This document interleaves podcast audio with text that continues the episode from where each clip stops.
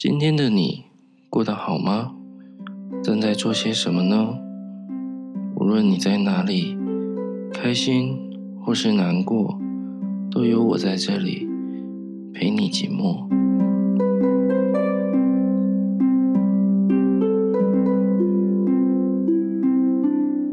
欢迎收听陪你寂寞，我是凯。那这一集我们即将来分享我单车环岛的最终回，也就是回到啊出发点的故事。那先前情提要一下，在上一集跟上上集，也就是分别环岛故事的上集跟中集，在上集提到了我们从嘉义出发，然后一直到骑到台东这一段的故事。那中集呢，大概讲的是从花莲骑到新北市。这一段的故事，那我们今天这一集呢，准备要来说的就是从呃苗栗左右出发，那一直骑到嘉义，就是我们的出发点，也就是环岛一圈完成这样子。好的，那先跟一些可能还没有听过的朋友稍微呃讲解一下，就是我跟一位伙伴，我们两个人骑着单车、公路车，呃，进行台湾一圈的环岛，那一共用了九天。然后在一些呃路段上，我们有用火车去取代，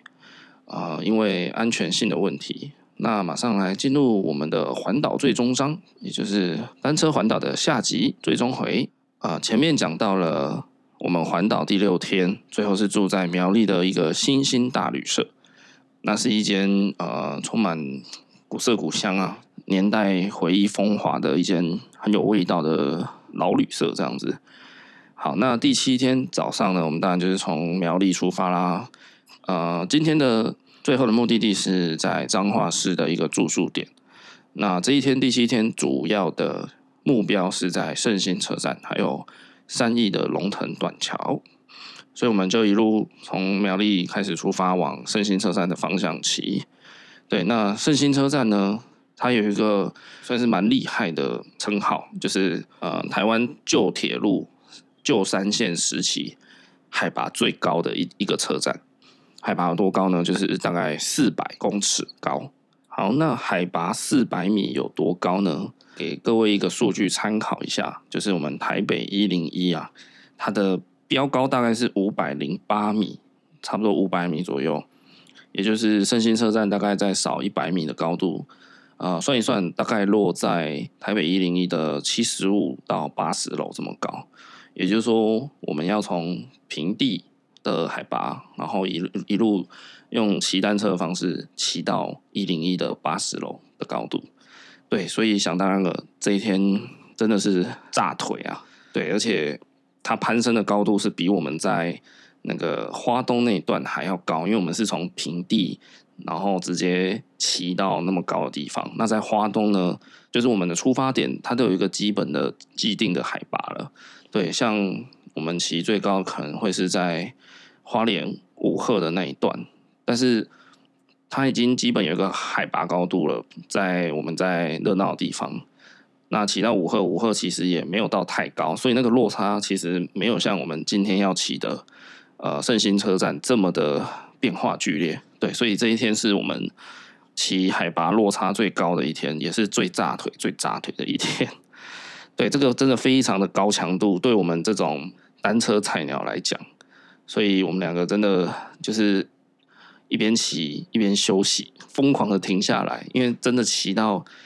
然后你觉得大腿真的已经离开你的身体了，所以对那个真的很没有办法，我们就是立刻就是停在路边，然后休息喝水，加上那天天气其实也真的蛮炎热的，就是五月初嘛，五月初其实。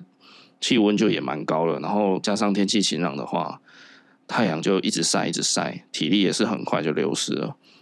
对，那在路途中哦，在每一个高度，山腰的每一个高度，我记得我好像有偶尔会提出来说，哎，还是我们就不要上去了，就不要骑到那个地方，因为我真的觉得前面累积了六天这样子强度的骑乘以后，哇，今天又要。迎来就是最炸腿的一天，我真的有点受不了这样子。我就跟我的伙伴一直发出抱怨啦，有点 murmur 这样。对，但是我们就想说，不行啊，我们已经就是我们已经走到这里了。那在这一段路放弃的话，在这第七天放弃我们的行程的话，好像就是有点说不过去啊，对啊。所以最后呢，我们不管怎样，我们就是用签的也好，真的我们在这一路上到圣心车站的山路上，我们几乎可能有呃三分之一的路段是下来用牵的。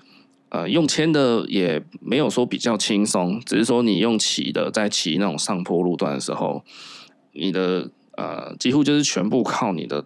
大腿的力量在踩啦。如果你下来用走的牵车的方式，就是会稍微平均分摊掉那一点力气，但其实你总归你要耗的能量其实是一样的，对你的体力啊、精神耗费，其实程度是不相上下的。最后呢，还是。真的就是让我们用意志力到了圣心车站。那其实呢，前一天晚上我们在苗栗啊、住宿的时候，我们就有在想说，明天那个圣心车站啊，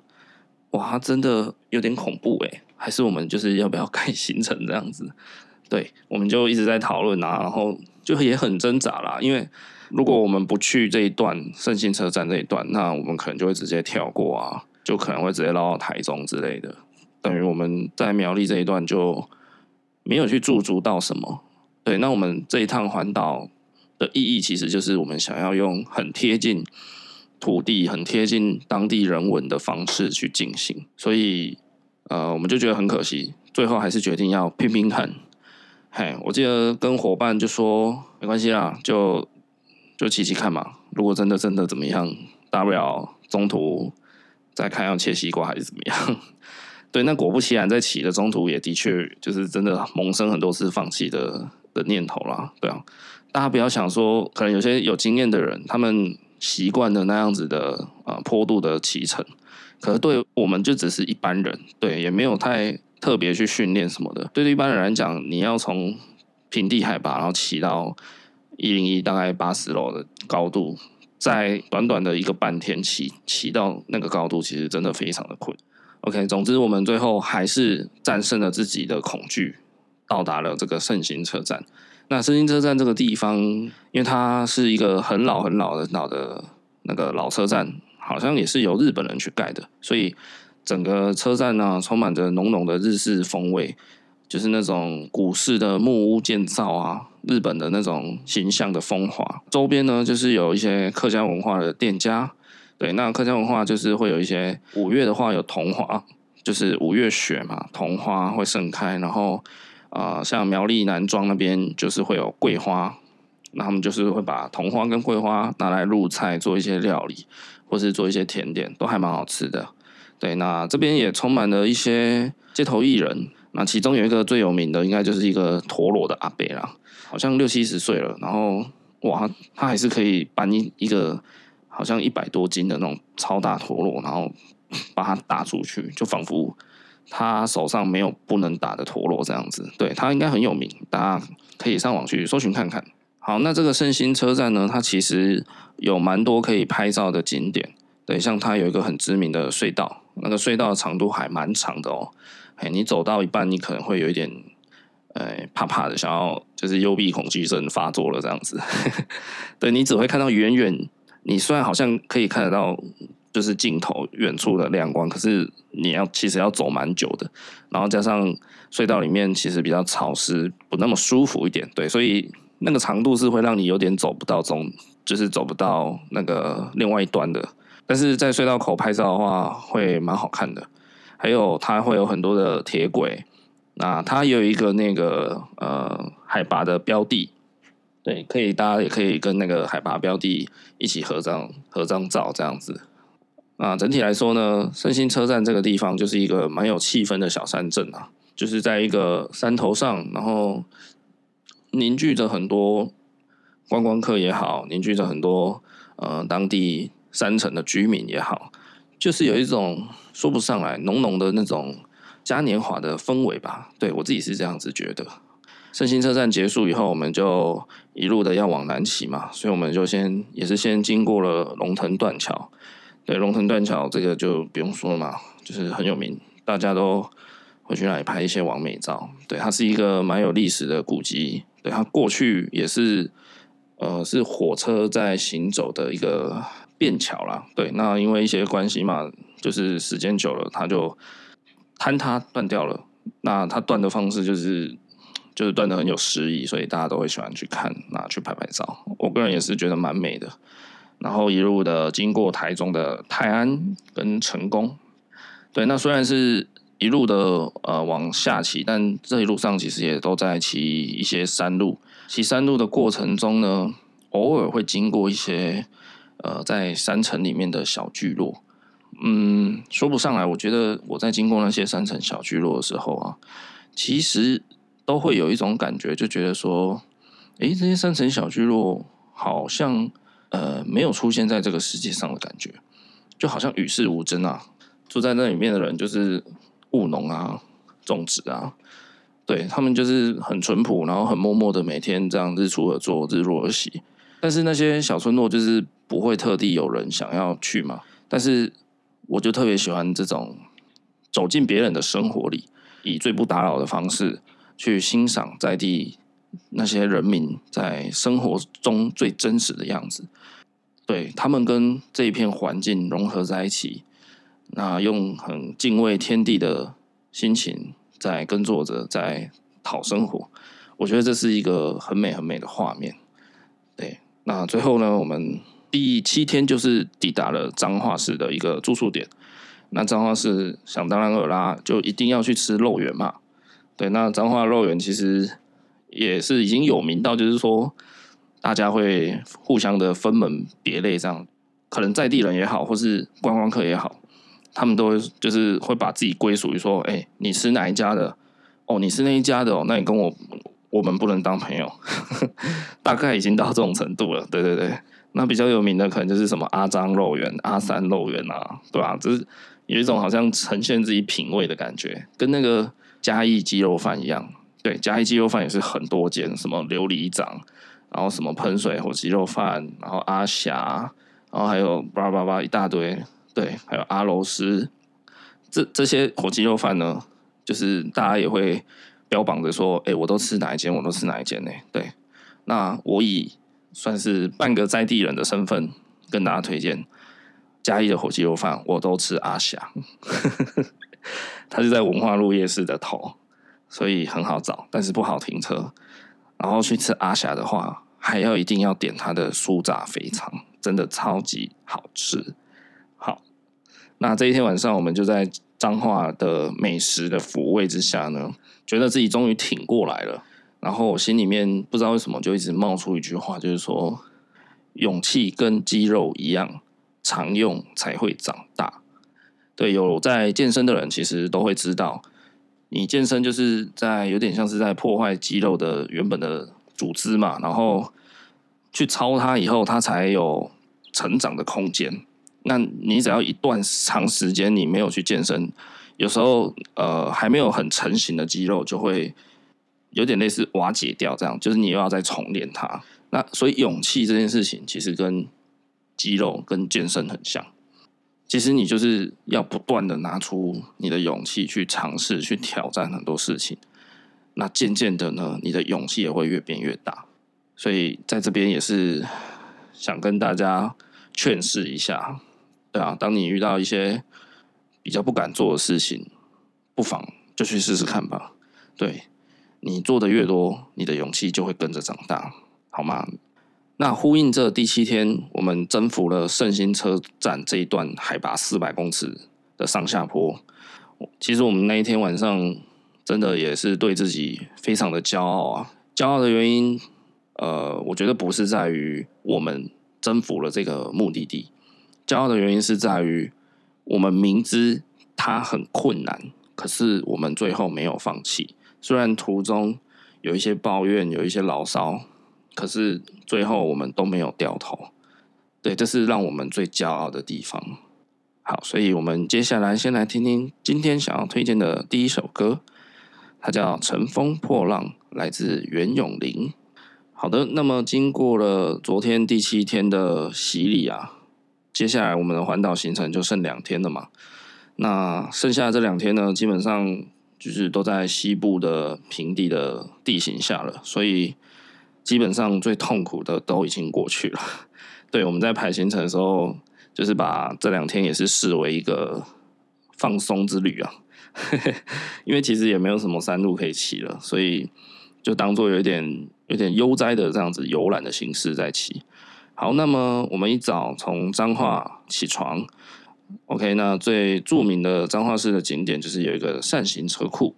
啊，那这个扇形车库也是非常的历史悠久啊，它其实有另外一个名称叫做火车头旅馆，对，它就像是安排火车头停车的一个一个车库一个机制，它中间有一个可以三百六十度旋转的一个呃，怎么说算是。停车的一段铁轨，对，蛮特别的。然后那边收藏的，现在收藏的都是各式各样的蒸汽火车头，就是以前旧式的，蛮值得走一走的啦。那车库拍一些网美照啊、网帅照啊，就真的还蛮适合，蛮美的。对，这边其实算是个小景点，大概可以拍拍照的话，停留个三十至六十分钟这样子，对，大概半小时一小时。那如果呃，天气炎热的话，要自己注意一下。对，因为我记得我们那一天去那里，其实也是有一点被晒晒到昏头嘛。再来，我们就到了一个彰化大村这个地方，有一个双星池塘。那双星池塘，呃，在台湾还有一个另外一个很有名的，在澎湖，它是叫双星石沪。那双星石沪呢，是在海上，它是用石头去围出。呃，两个像爱心的形状，那它目的就是在长退潮的利用长退潮的潮差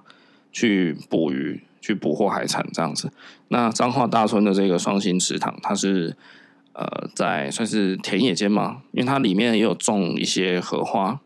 对，看起来是蛮是蛮有诗意的。它不像澎湖的双星石沪那么大，对，但是。就是个小景点，然后拍拍照啊什么的，看一看啊、其实还是可以的。那这个大村这个地方，这个周围其实有点像台南的后壁，我不知道大家有没有去过。对，台南的后壁有一个土沟村，那土沟村这个地方呃很特别，它有一它有一个特色啦，就是整个村落就是一间美术馆。对，它是在很多很多年前呢，呃，就是有一群。好像是大学生吧，对，就是啊，进到这个土沟村。那这个土沟村其实原本也是非常偏僻，有点呃，会让你觉得有一点点没那么的呃进步文明的感觉。对，因为这边的人就是都种白米啊，都种务农，所以人口也是比较老化什么的。那这一群年轻人进来后壁土沟村以后，就在各处啊、做一些装置艺术。可是，呃，也不是说特地去在一个什么空地去做出一个装置艺术，他们是结合当地居民的生活，就例如说，啊、原本有一些阿伯种完田会在某一个石桌椅聊天的，呃，那个桌椅上，他可能就把它用马赛克的拼贴去拼出一些漂亮的图样等等这样子的例子。对，他是去结合当地人的生活，而不是突兀的打造一个看起来格格不入的装置艺术品。对，那。最后，这整个村落就是充满了一些呃，有一种童趣感，有一些就是美的元素加了进来以后，呃，也后来也吸引了一些观光客也好啊，或是一些嗯，也不要说观光客，就是会吸引人们想要去这个地方去看一看、走一走。对，那基本上去这种地方，我觉得呃，你是要用那种放慢脚步，然后很悠闲的态度，慢慢的。去感受每一处、每一个作品，或是每一个居民脸上的笑容，或是跟他们攀谈的每一句话。我觉得这是这些才是美术馆的一部分，而不只是单单去看那些作品。对，所以彰化大村这个地方有点类似这样的感觉啦。对，我也建议大家可以去看一看，然后用放慢脚步的感觉去逛一逛这个村落。好，那接下来我们还有去到田尾的公路花园。那这个公路花园其实我蛮爱去的，对啊，因为这里真的种了超级多的花。最著名的就是可以在这边啊、去租用一台单车，就在各个花田之间随意的穿梭，就是我蛮喜欢这种很自然的感觉。对，就是用脚踏车的方式，然后在一个很浩瀚无垠、广大的花田范围里，就没有目的地的乱绕。到这个路口，我想要左转，想要右转都无所谓，反正最后一定可以找到路，再再出来，再回到原位嘛。对啊，那我就是想到要去哪里，或是发现远处有诶好像很漂亮的花，就就这样过去，就很随性。那开心的话，可能就是跟当地的花农也呃跟他购买一些盆栽啊植物回家种植，看的心情也会变得蛮好的。OK，那今天第八天呢，我们最后的住宿点。是在一个叫做旅人小屋的地方，它也是在彰化田尾。那这个旅人小屋，它的主人是叫做陈哥，他就是当初秉持着原味农村的这个概念来行宿他这一间呃算是民宿。对，那这些民宿很酷的地方是在于，它几乎就是在田中间这样子，就是除了有一条小路以外。就是四周全部都是田，然后呃，你住的地方有点算是农舍改造的，就是那种很老式的呃农舍屋瓦的那一种形式。那它有一间也比较特别，是有一点像是谷仓改建的一间房间。对，就是你可以看到它的墙壁是还是用那种有点古式建筑工法的那种呃糯米墙，对，很特别。然后它外形就是一个。圆圆的，有点像洋葱形状的那种谷仓，对，我不知道大家有没有看过。那我们那天住的就是这一间很特别的谷仓，对。然后就是躺在那种就是呃乡下很常见的那种呃木床啊，就是木木席吧，对，木席那种硬硬的，然后睡起来冰冰凉凉。然后有时候你翻一个身，可能不小心会被夹到毛、夹到皮，这样痛一下那种。对，就是很乡土，很。呃，就是很可爱啦，对，我就是蛮喜欢这种这种形式的东西，所以你在这里入睡的话，基本上就是非常远离尘嚣，然后你可以伴随着虫鸣鸟叫声的入睡，真的让人家感到真的非常非常的平静。晚上那种大概八九点过后，因为附近也都是农地嘛，所以就是没什么没有什么声音了，然后也没有什么光害。啊，也觉得空气很好，所以晚上如果晴朗的话，也可以直接看看星空，然后跟民宿主人聊一聊。对，这个民宿主人陈哥啊，他是一个很有很有故事的人，然后他也非常的好客，非常的亲切，可以很深刻的感觉到这个主人公他对他自己这片土地的热爱。对，我记得他好像之前是说他年轻的时候在台北工作还是怎么样，对，然后后来。也是毅然决然的决定要回来他自己的家乡，就是彰化田尾这边，然后去呃经营一个原味农村形式的民宿。这份精神其实要做到很难啊。虽然现在偶尔会耳闻说，就是啊谁谁谁放弃了什么高薪的工作，然后回到家乡务农啊或什么的。虽然听到例子很多，可是真的要做到的人，我认为还是。蛮困难的。OK，那呼应这个呃宁静平静的甜尾的一晚呢，所以我们来听一下今天这一集的第二首歌。呃，第二首歌我想分享的叫做《鸭干》，就是来自我们金曲歌王桑布伊，他是一位卑南族的原住民。那“鸭干”这个词呢，在他们的卑南语里面讲讲的意思是，就是叫做生命。那这一首歌呢？呃，我其实也没有听得懂什么原住民族语啦，但是他这一整首歌有一点像是用，嗯，有点用呐喊的方式去去呈现一些音阶的变化，不知道为什么，就是听起来很美，然后很有生命力，很有那种呃万物就是刚要觉醒、刚要茁壮的那种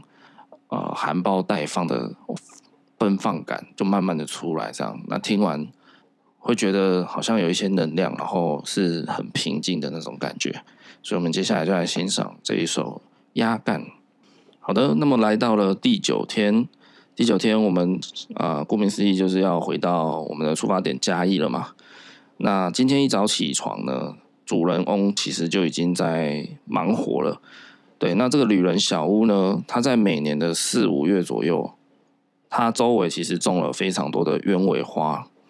在每年四五月的时候会是它的花季，对，很多很多人会慕名而来。呃，陈哥好像只会简单的跟大家收取一个五十元的入场门票，这样，对，因为他维护花田一个人其实也蛮辛苦的，加上呢，他也会在这段时间去策划一些呃音乐表演，还有呃艺术画作的义卖等等，跟一些市集，对，呃，总的来说，我觉得四五月的话还蛮值得来这里看一看、走一走的，对。那这一天的早餐啊，非常的特别，因为陈哥是一个很热爱土地、很热爱乡土的人嘛，所以他其实也蛮呃提倡环保这件事的。所以这一天的早餐呢，陈哥他跑去他的花田里面去摘了几朵那种荷花叶，那荷花叶蛮大的嘛，大家都知道。他说叫我们用荷花叶去呃路口巷口的那种早餐店去买早餐。当容器把它包回来，对，所以我们就真的这么干了，就去早餐店，然后把蛋饼、萝卜糕什么的，把它放进荷花叶里面，然后再用那种呃植物的藤吧，竹藤去当绳子把它打结，把它包起来，就这样拿回我们的民宿吃。所以这一整餐下来，我们完完全全没有制造任何一个垃圾，那用过的那些叶子什么的。稍微把油清干净，就回归土地了。所以是一个零垃圾的一餐早餐，非常的环保，很特别。那用完早餐之后呢，陈哥也邀请我们在他的呃田里啊，进行一些简单的农事体验。像我们就有去，好像有去采辣椒吧，还蛮特别的，就是戴着斗笠啊，然后拿着一个小竹篮，就是就就采起了辣椒，这样就听他教我们怎么分辨这样。真的是一个蛮可爱的一个一个地方，所以呃，建议大家可以在每年四五月去那里走一走。好，那离开了这里以后，我们就往云顶出发嘛，往南，那就来到了斗六这个地方。那斗六的美食啊，也是不在话下哦，尤其有一间叫斗南米糕家。对啊，我个人是非常喜欢吃米糕的人。对，不知道为什么，就是对于这种台湾的传统的食物，真的是。非常的着迷，可能小时候也是被阿嬷带大，那阿嬷就很喜欢买一些这种很台湾土根性的东西给我吃，对，像是霸丸啊、米糕啊，或是用油面的那种炒面，或是什么贡丸汤这类的东西，所以有这一份情感的连结，才可能导致我现在对这种传统美食还是很很很依恋。好，那云林斗六。这个地方还有一个云中街，对，那云中街有有一些日式木屋老屋的聚落，对，那在这些聚落里面，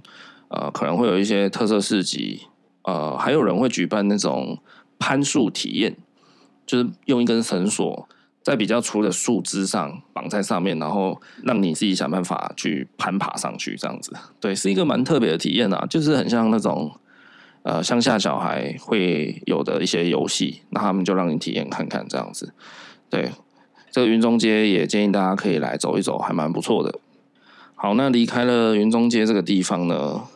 我们就再一路往南啦。那最后就是啊、途经民雄啊，最后回到骑回到嘉义这个地方，也就是我们的出发点。呃，最后我们看的那个里程表，它显示我们大概骑了四百公里左右。不过这个里程表啊，我们自己在骑的过程中是有发现，它有时候有一点两光啊，就是它记录到的数字会比实际再少一些，所以我们自己综合起来在想，我们大概应该有骑到四百五十公里。那四百五十公里大概是怎么样的概念？差不多就是从台北的总统府一路骑骑骑骑到垦丁大街夜市。大概也是四百五十公里这样，也就是说大概也有半个台湾啦。所以呃，我们这一趟实际的骑程，单车骑程大概有骑半个台湾。对，因为中间南回啊、苏花等等的那一段，北回那一段，我们就是用火车去替代，所以就少掉了蛮多里程。不过以单车菜鸟的程度来讲，实际骑乘半个台湾，我们也觉得已经很够了啦。对啊，那这一天呃，就是回到了家里之后，整个人就觉得松懈了下来。对，就觉得在外漂泊啊，四处流浪，其实最难能可贵的还是回家这件事情。呃，我记得我忘记在哪里看过，有一些那种。嗯，算是旅行作家吧，就是他常常在外壮游，在外旅行，就是一年三百六十五天，他可能只在家个五天十天那种，他几乎全部的时间都待在国外，就是都不在家这样子。那我记得有一个人说，其实旅行最难的一件事情，不是出发，有时候反而是回家，就是他会那么做。他会出去壮游，可能是基于一些有点想要逃离生活的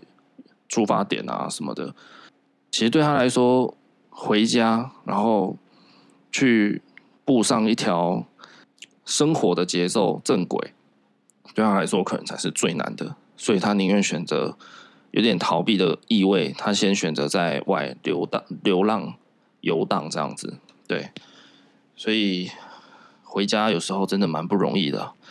那如果你也有一个，呃，有一个你想可以回得去你喜欢的家，那我觉得或许其实你已经够幸福了吧。OK，讲到这里，我们就来听听今天想跟大家分享的第三首歌，来自陈绮贞的《家》。好，以上就是呃我们单车环岛九天的所有的行程故事啦。那上一集最后有提到说，其实还有一个彩蛋是什么呢？啊，就是我们回到出发点的时候，回到家的时候，我们准备整理好要去捷安特把租来的车给还掉。结果呢，我们在骑的路上出了车祸，够妙了吧？谁也想不到，竟然是我们环岛完成了以后要去还车的路上出了车祸。那天的情况，其实我还有蛮深的印象，就是我跟我旅伴就是一前一后的骑在要去还车的路上，我骑在前面，然后我经过了一台车，我稍微闪过去，有瞄到那台车里面有人，对，就是它不是纯粹停在路边的车，就是它里面有人，然后感觉上它好像要出来了，对，所以我骑过去以后，我自我突然就有一个。有一个灵感就闪闪进脑海里，就觉得哎哎、好像会出事的感觉，说不上来，就是一一个很奇妙的感觉。结果我我就赶快回头一看，果不其然，我伙伴已经倒在地上了。对，那个人的确要出来，然后他没有看后面，他直接开车门，然后我的伙伴直接往他的车门撞上去。呃，人其实没有到太严重，但是就是有一些皮肉伤跟撞击瞬间的一些。嗯，惊吓了，人会有点吓到，对。但是那台单车的轮子已经整个变成正方形了，对啊。所以呢，当下其实我真的有点傻眼，怎么会是在我们环岛完成后要去还车的时候才出事？这样，反正我们环岛九天啊，不管遇到爆胎也好啊，什么车子坏掉、绕链等等的事情，